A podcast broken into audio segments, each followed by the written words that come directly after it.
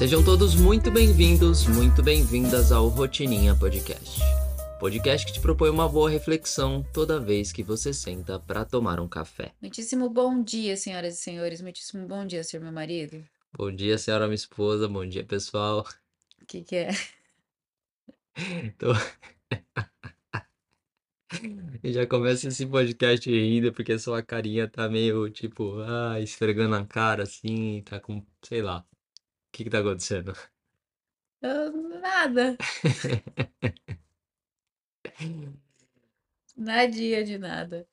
Só aqui reflexiva mais uma vez. É, mas refletir é bom, né? É, bom. É bom. Você vive pensando assim bastante na sua vida. Eu, eu penso muito sobre a minha vida. Eu penso absurdamente, exageradamente sobre a minha vida. Bom, então já que você pensa na sua vida, a gente podia falar aqui sobre uma vida que você vive de acordo com sua essência, ou seja, ah, um uma vida que você vive a autenticidade, né? Uhum. Que você vive uma vida autêntica. Hum. E esses dias a gente estava conversando sobre isso. É, e um exemplo disso era de quando a gente chegou em San Diego, né? E eu acho que esse assunto veio muito, na verdade, a gente conversou um pouco sobre isso por conta da nova rede social, Uhum. do Threads. E aí puxou para esse lado da autenticidade. E eu queria saber um pouquinho sua opinião sobre isso. Na verdade, a gente conversou sobre isso antes do Threads. A gente conversou sobre isso quando tava falando sobre construir o canal do YouTube. é, numa nova fase. O Threads nem existia ainda quando a gente teve essa conversa da autenticidade, de chegar num lugar novo sendo você mesmo. Porque foi no contexto em que a gente estava conversando sobre como que a gente vai construir o nosso canal no YouTube a partir de agora, né? O YouTube como sendo ali, estando entre uma das nossas prioridades nos próximos meses. E, e a gente trouxe essa reflexão, porque é gostoso você chegar num lugar novo, né? E a gente falou um pouquinho sobre isso no episódio do, do Threads também, mas é gostoso você chegar num lugar novo em que ninguém tem expectativa alguma sobre você Uhum. e que você se sente mesmo de verdade livre para ser o que você quiser ser. Livre para ser quem você quiser ser, livre para falar sobre os assuntos que você quiser, livre para viver as experiências que você quiser, porque ali, naquele novo lugar, não existe expectativa, não existe, não existe uma necessidade de suprir algo, né? E quando a gente, quando você fala de San Diego, porque quando a gente chegou em San Diego, a gente não conhecia ninguém, a gente não sabia de nada.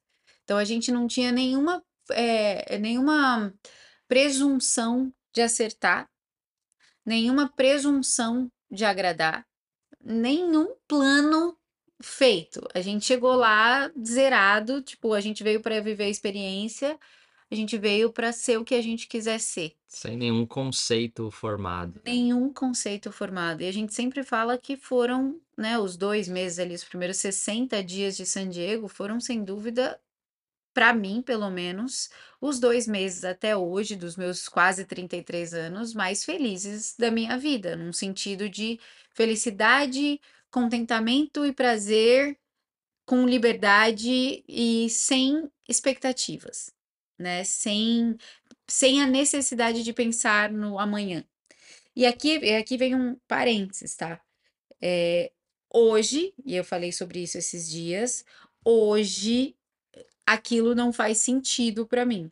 Mas naquele momento, quando eu volto lá, eu vejo que naquele instante, enquanto eu estava vivendo aquele presente, foi o momento mais feliz. E um dos grandes pilares dessa felicidade, uma das grandes coisas foi o fato de, ao não ter expectativa alguma para suprir, ao não ter eh, nenhum plano necessariamente para acertar, né, nenhuma obrigação de acertar, eu podia fazer o que eu quisesse, ser o que eu quisesse e, e viver o auge da minha autenticidade ali. E eu acho que não faz sentido hoje também, porque chega a ser até ilusão pensar que você vai viver algo como, como isso por um longo período de tempo, Não né? tem Não, como. não tem como, não existe isso, você viver ah, tanto tempo, sei lá quanto tempo, mas tanto tempo sem expectativa, sabe? Sem se preocupar com nada, né? Porque essa não é a, a realidade da vida. Não é, não é.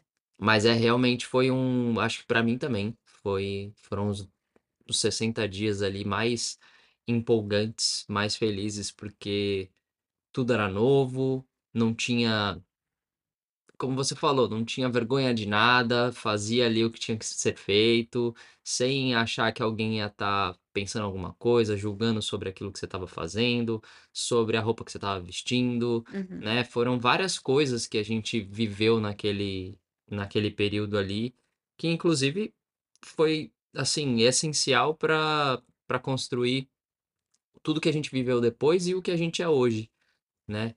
Eu acho que realmente foi um período muito intenso, Uhum. muito interessante e que a gente estava vivendo essa autenticidade, a gente estava vivendo a a essência ali, a pura essência de de simplesmente, sei lá, expressar quem você é, sabe. É, e eu acho que o princípio básico disso também tá no fato de que quando você tá em lugares que você já conhece e que você já é conhecido enquanto ser humano, e aí um desses lugares mais sombrios nesse aspecto é a nossa família, né? Existem rótulos sobre você que estão colocados. Alguns deles você quer provar que são verdadeiros, inconscientemente, É, gente. Isso é tipo, você pode dizer que não, eu não me importo com mentira, você se importa. O simples fato de você Dizer que não se importa já já significa que você está se importando e não se importar. Mas acho que para todo mundo, assim, eh, existem aqueles rótulos que você quer suprir, que você quer cumprir, que você quer provar que são certos sobre você, e existe aqueles rótulos que você odeia e que te limitam duramente quando você está naquele ambiente.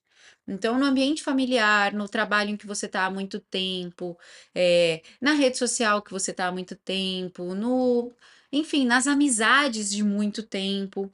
Tem muito muitas coisas boas, né, muitos pontos positivos nessas relações duradouras, mas também tem muitos pontos que te limitam, né. A expectativa do seu amigo de quando você estava na escola sobre você, acaba que quando você menos espera, você está cumprindo aquela expectativa. Você sabe o que ele espera de você e você fica tentando continuar sendo aquela pessoa que ele esperava, né. E isso faz com que muitas vezes você não consiga ser autêntico. Às vezes você mudou, às vezes você tá gosta de outras coisas, mas você meio que se sente para manter aquela relação, você se sente impelido a continuar sendo a pessoa que você sempre foi. E esse processo da autenticidade, eu vejo que, eh, as pessoas têm muito medo, e aqui é um contraponto, né, porque é um paradoxo. As pessoas têm muito medo do novo, uhum, todo mundo também, né. Como eu disse no encontro de domingo lá na escola, eh, a gente tem todo domingo um encontro de rotina consciente, né, onde a gente fala sobre diversos assuntos, etcétera. E eu até usei essa expressão, né, a premissa do medo é o novo.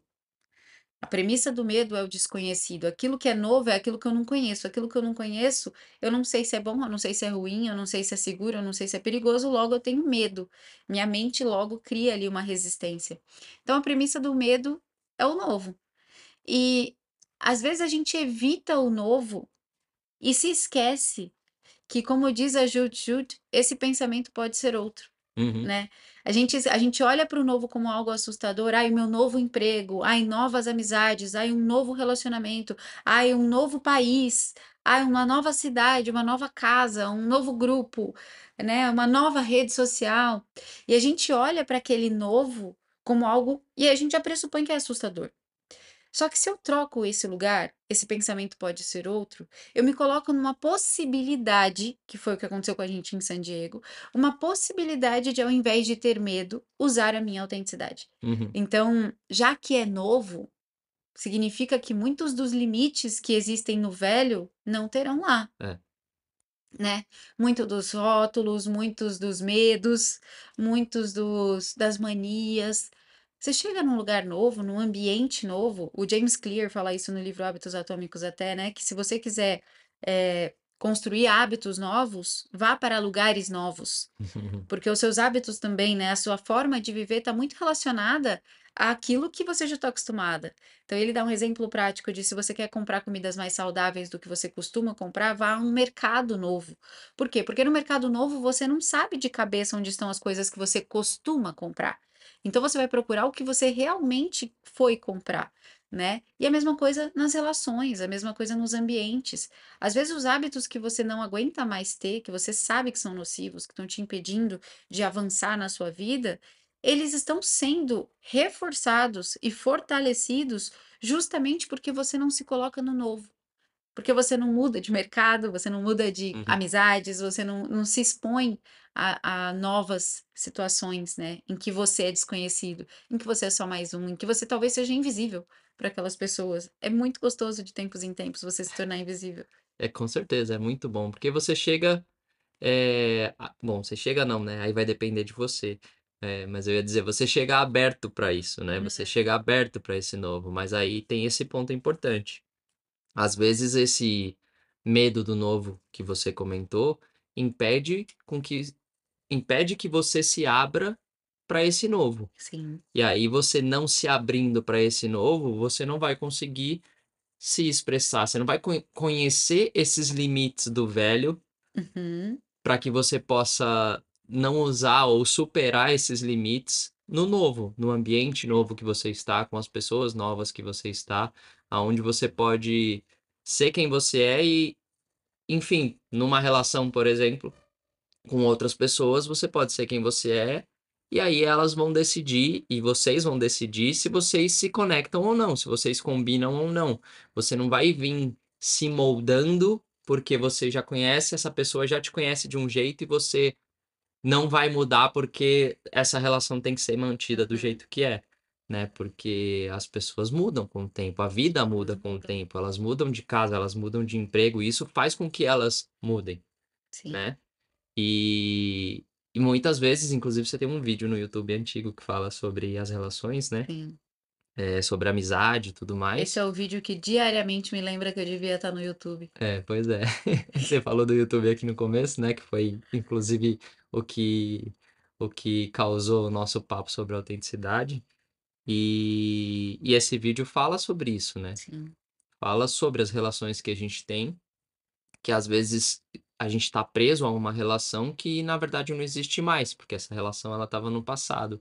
E aqui eu acho que dá para fazer um link justamente com essa parte, de que você às vezes mudou e você quer se expressar no seu novo, mas quando você está diante de uma relação velha, você acha que você tem que se comportar como o velho que você era. exatamente. E você se impede mesmo, né, de e não só de mudar, porque na verdade mudar é é involuntário, né, as as mudanças vão acontecendo a partir das experiências que você vive. Então você tá mudando o tempo todo ainda que não queira. Então, é muito pior do que não se permitir mudar, é não se permitir expressar a mudança. Uhum. Então, cada vez que você se impede de expressar o quanto mudou, você não está só impedindo o seu desenvolvimento, você está impedindo sua expressão, né. E quando você impede a sua expressão, qual é a mensagem que você manda para você mesmo? É a mensagem de que você não aceita quem você é? É, Então, se eu estou diante de uma amizade antiga, se eu estou diante de uma pessoa que me conhece há muito tempo e eu finjo que continuo sendo aquela pessoa que eu era, para que ela continue gostando de mim, porque eu parto da ideia de que ela ta criou uma expectativa sobre mim, baseada no que ela me conheceu antes, e aí eu fico fingindo que eu ainda sou aquela pessoa quando eu não mais sou. Cara, qual é a mensagem? Você pode até acertar ou não na mensagem para o outro, mas isso não importa tanto, o que importa é qual é a mensagem que você está mandando para você. é muito mais profundo. Né, qual é a mensagem o quanto você está negando a pessoa que você é hoje, quando você se molda àquela pessoa que conheceu uma versão anterior de você para agradá-la. E o quanto isso te impacta, né, mentalmente e emocionalmente, porque você está negando a si mesmo. E muitas vezes as pessoas estão procurando ferramentas para melhorar a autoestima, "Ah, eu tô com a autoestima baixa, ah, eu tô com a autoestima baixa, ah, eu preciso melhorar a autoestima, ah, eu vou fazer um tratamento de beleza, ah, eu vou eu preciso cuidar do meu cabelo, ah, eu preciso comprar umas roupas, ah, eu preciso eu preciso, preciso, preciso, porque eu preciso melhorar minha autoestima", quando na verdade você tá jogando contra a sua autoestima quando você se molda ao outro e você se você nega quem você é. E assim, tudo isso que você falou é importante, Sim. né, mas tem a sua parte de fora e tem a sua parte de dentro. E quando você nega o que você é, você não tá cuidando da sua parte de dentro. E mais, né, eu eu pra mim tem ficado cada vez mais claro isso, que a gente está vivendo uma era das ferramentas, hum, vivendo uma era do buscar soluções para os problemas que a gente está enxergando, e a gente está cada vez mais viciado em ignorar o que já existe. Uhum. Então, eu fico buscando formas de aumentar a minha autoestima, sem antes entender, sem antes, antes entender o que está minando a minha autoestima. Então, isso acontece com tudo. Eu fico buscando formas de ganhar mais dinheiro sem antes entender por que, que eu tô gastando, onde eu estou gastando meu dinheiro. Eu fico encontrando formas de melhorar o meu relacionamento sem antes entender por que, que meu relacionamento está ruim. Né? E a autoestima não é diferente. Não adianta você buscar formas de melhorar a sua autoestima se você não parar para entender o quanto você está negando quem você é ao se moldar ao que os outros esperam de você. É igual você, você citou já o James Clear aqui hoje, e ele fala isso também na construção de um hábito novo, né? Às vezes a gente tá querendo construir um monte de hábito bom, bom, bom e não sei o quê, mas você não tá olhando para o que não tá funcionando. É, para o que tá roubando, né? Que tá roubando sua energia. Eu preciso de, eu preciso gerenciar o meu tempo para, eu preciso de mais tempo. Cara, você precisa de mais tempo por quê? O que que tá roubando o seu tempo, né? Você não precisa de mais tempo, talvez você precise de menos tempo de rede social. É. Você não precisa de mais é, autoestima. Talvez você precise de menos é, degradação da sua própria personalidade para agradar os outros. Você não precisa de mais formas de, de prazer. Talvez você precise compreender o que está tirando o seu prazer. É tudo na vida existe antes de você precisar acrescentar, existe olhar, precisa olhar para o que precisa ser tirado. Sim. Né, para o que precisa ser ajustado no que já existe. Então, esse processo da autenticidade, ah, eu quero ser mais autêntica, como ser mais autêntica? Como que eu faço para exercitar minha, minha autenticidade? Comece por não acabar com a sua autenticidade. Comece por encontrar lugares, situações, relações nas quais você possa, você se sinta à vontade, você seja inclusive obrigada a ser autêntica. Porque quando você não sabe como você deveria se comportar, você se comporta do jeito que você sabe. E esse jeito que você sabe é a sua essência. Sim. Nossa, isso é muito interessante. Quando você não sabe como deveria se comportar, você se comporta do jeito que você sabe. Você é quem você é. Uhum. Isso é muito louco. E é muito louco pensar nisso cinco anos depois, né? Dessa. Mais de cinco anos já. Dessa nossa chegada em San Diego. Porque foi muito, foi muito interessante, porque na época a gente mudou para lá, teve toda essa sensação que a gente falou no começo, e a gente queria muito compartilhar isso que a gente estava vivendo. A gente queria muito mostrar para o mundo que era bom demais viver o que você é, sabe? Sem livre, sem sem presunções, sem nada disso, né? E foi inclusive quando a gente criou o blog que a gente deu o nome de Free to Be, né? Free to Be. Free to Be Blog, que era, era justamente isso, livre para ser, livre para ser quem você quiser, né? E era como a gente estava se sentindo. Então acho que é muito legal olhar hoje para trás e entender que esse nome surgiu daí, Sim. né, desse sentimento genuíno, que é um sentimento muito bom. E que a gente, eu acho que tem que sempre buscar viver de forma autêntica, não num sentido de que você vá viver algo uh, por um longo período de tempo, como a gente falou assim, porque é algo que fica, como eu disse, ilusório, Sim. né? Mas buscar o novo para você poder viver a sua essência, eu acho que é muito importante. E buscar o novo significa buscar ativamente, né? É... De novo, o novo sempre vem. Tem até uma música, deve ter alguma música que fala isso aí. Ah, é... da, da Elis? É da Elis. É, o novo. É verdade, é, é da Elis. É, o novo sempre vem. Quando você busca ativamente o novo na sua vida, em to... gente, em tudo, não é, não é necessariamente em mudar de país. A gente não tá falando sobre não. isso. Mas é de ir a um mercado novo, ir a um restaurante novo, pedir uma comida nova, pedir, né, se conectar com uma pessoa nova, falar com pessoas novas, estar em ambientes novos. Quando você busca isso, o novo vem de forma intencional. E quando ele vem de forma intencional, ao invés de medo, ele te causa liberdade.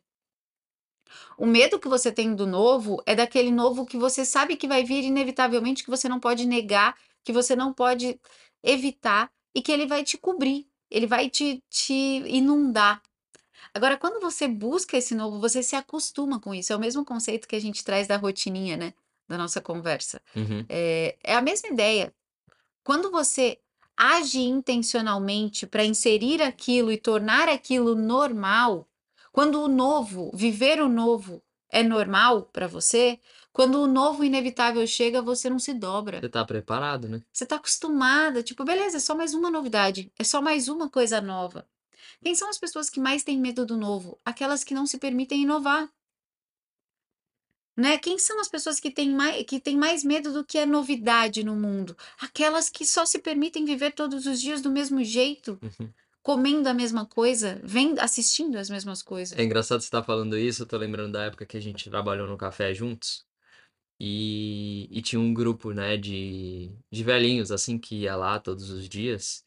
E era impressionante. Todos eles, todos eles, com raríssimas exceções, mas todos os dias eles pediam, faziam o mesmo pedido. Eles pediam exatamente a mesma coisa.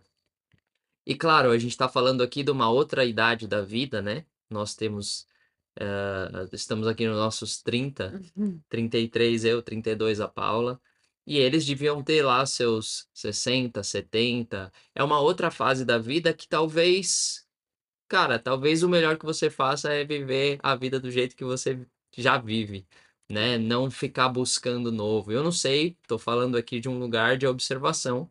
Espero um dia estar estar na posição que eles estavam para saber qual seria a minha a minha decisão. Sim. Se todos os dias eu ia escolher comer a mesma coisa no mesmo lugar, no mesmo horário, ou se eu ia continuar experimentando o novo, né? Eu sempre gostei de experimentar o novo, mas eu acredito que tem muita gente na nossa idade que já vive um uma uma vida de que faz sempre a mesma coisa, tudo igual, tudo igual, tudo igual, sabe? Eh, mas enquanto você falava, eu lembrei muito disso, assim, a gente observava bastante isso, né? Às vezes a gente até oferecia, porque a gente estava ali, É, enfim, mudava alguma coisa vendendo no e cardápio, tal. eles já ficavam em Já parafuso já. total. É. Mas sabe que isso que você falou, que talvez exista muita gente da nossa idade que vive sempre a mesma coisa, me veio um estalo, que no fim das contas, né, a vida ela acaba desafiando a partir dos nossos grandes desafios. Aham. Então, é é interessante porque se a gente parar para observar as pessoas da nossa idade ou de qualquer outra idade que evitam o novo, que evitam se expor àquilo que elas não estão acostumadas, são as que mais vivem tomando bordoada de mudanças inesperadas na vida. Hum. Pode olhar. Pode pode observar. Aquelas pessoas que ficam evitando: "Meu Deus, não, eu não quero mudar. Não, eu não quero falar com novas pessoas. Não, eu não quero estar em novos ambientes. Não, eu não quero comer uma coisa nova, não".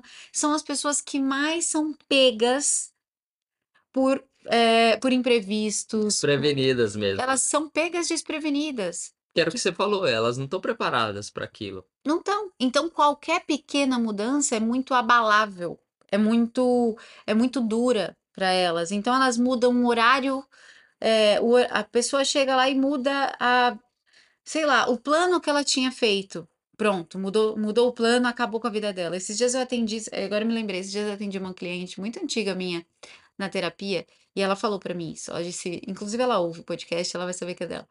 Ela falou que ela tinha muito ela tem muita dificuldade com mudança.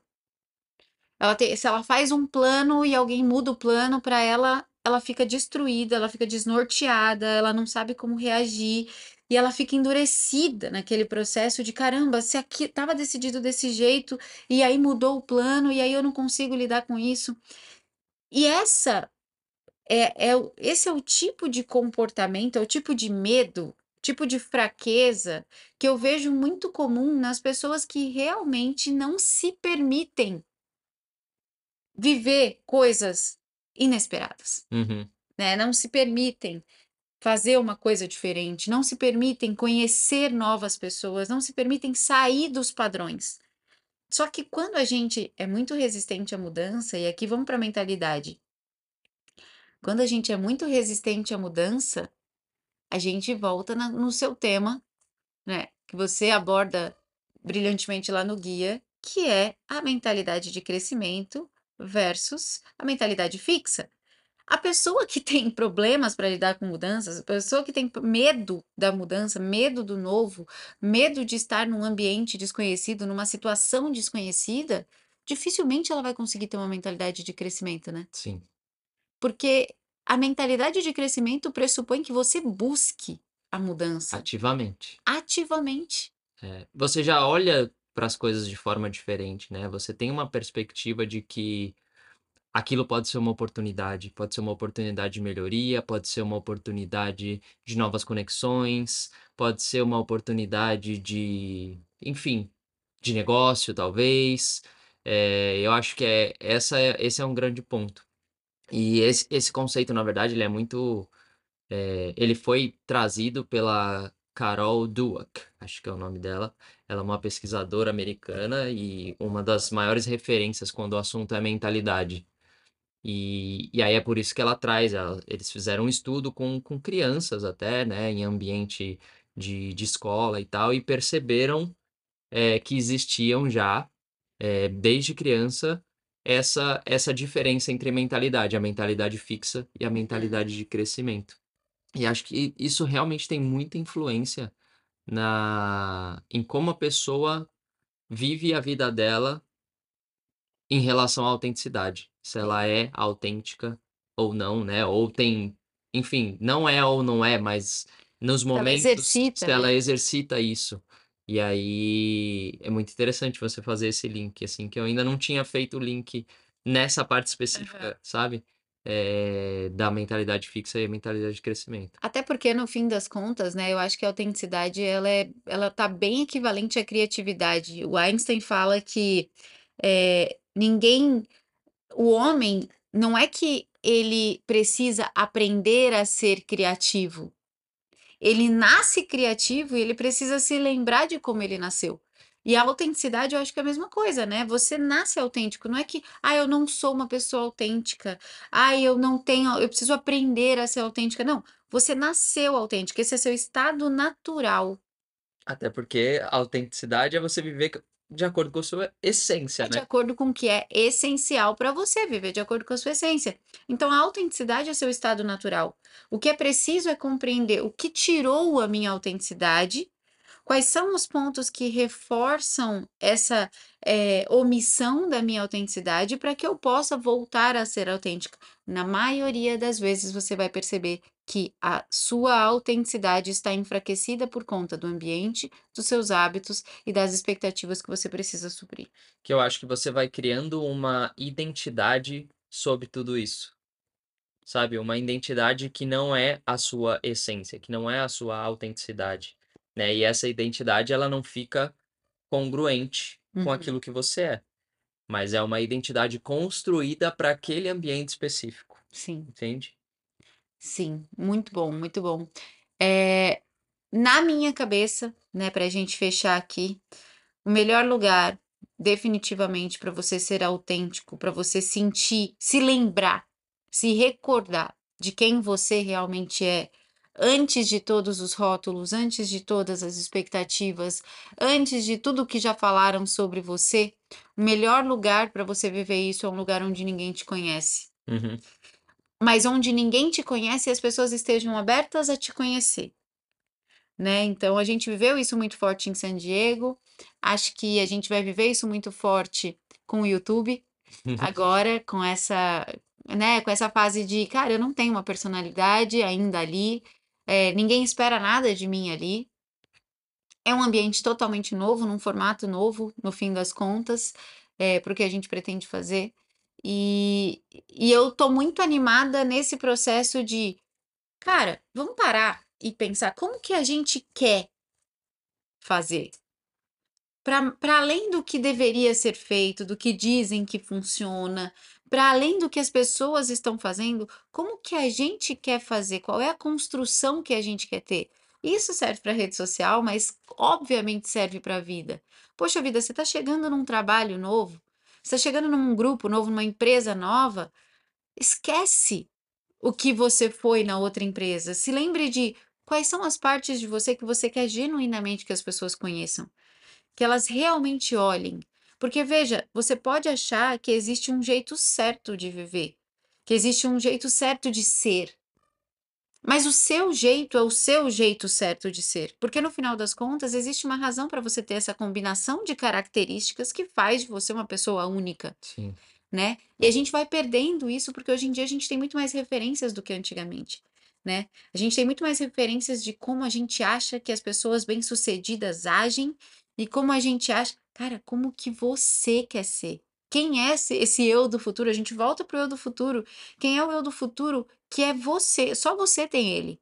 Sabe o que eu estava pensando? Eu acho que tem uma um grande ponto também, eh, dessa questão da autentici autenticidade, que que é ativamente você se colocar nessa nessa posição de você ser quem é, diante do do novo, né, a gente está Uhum. falando aqui, mas um exemplo disso é quando a gente vai no mercado ali, por exemplo, e agora, né, tá passando a época aí de de festa junina, festa julina e tal.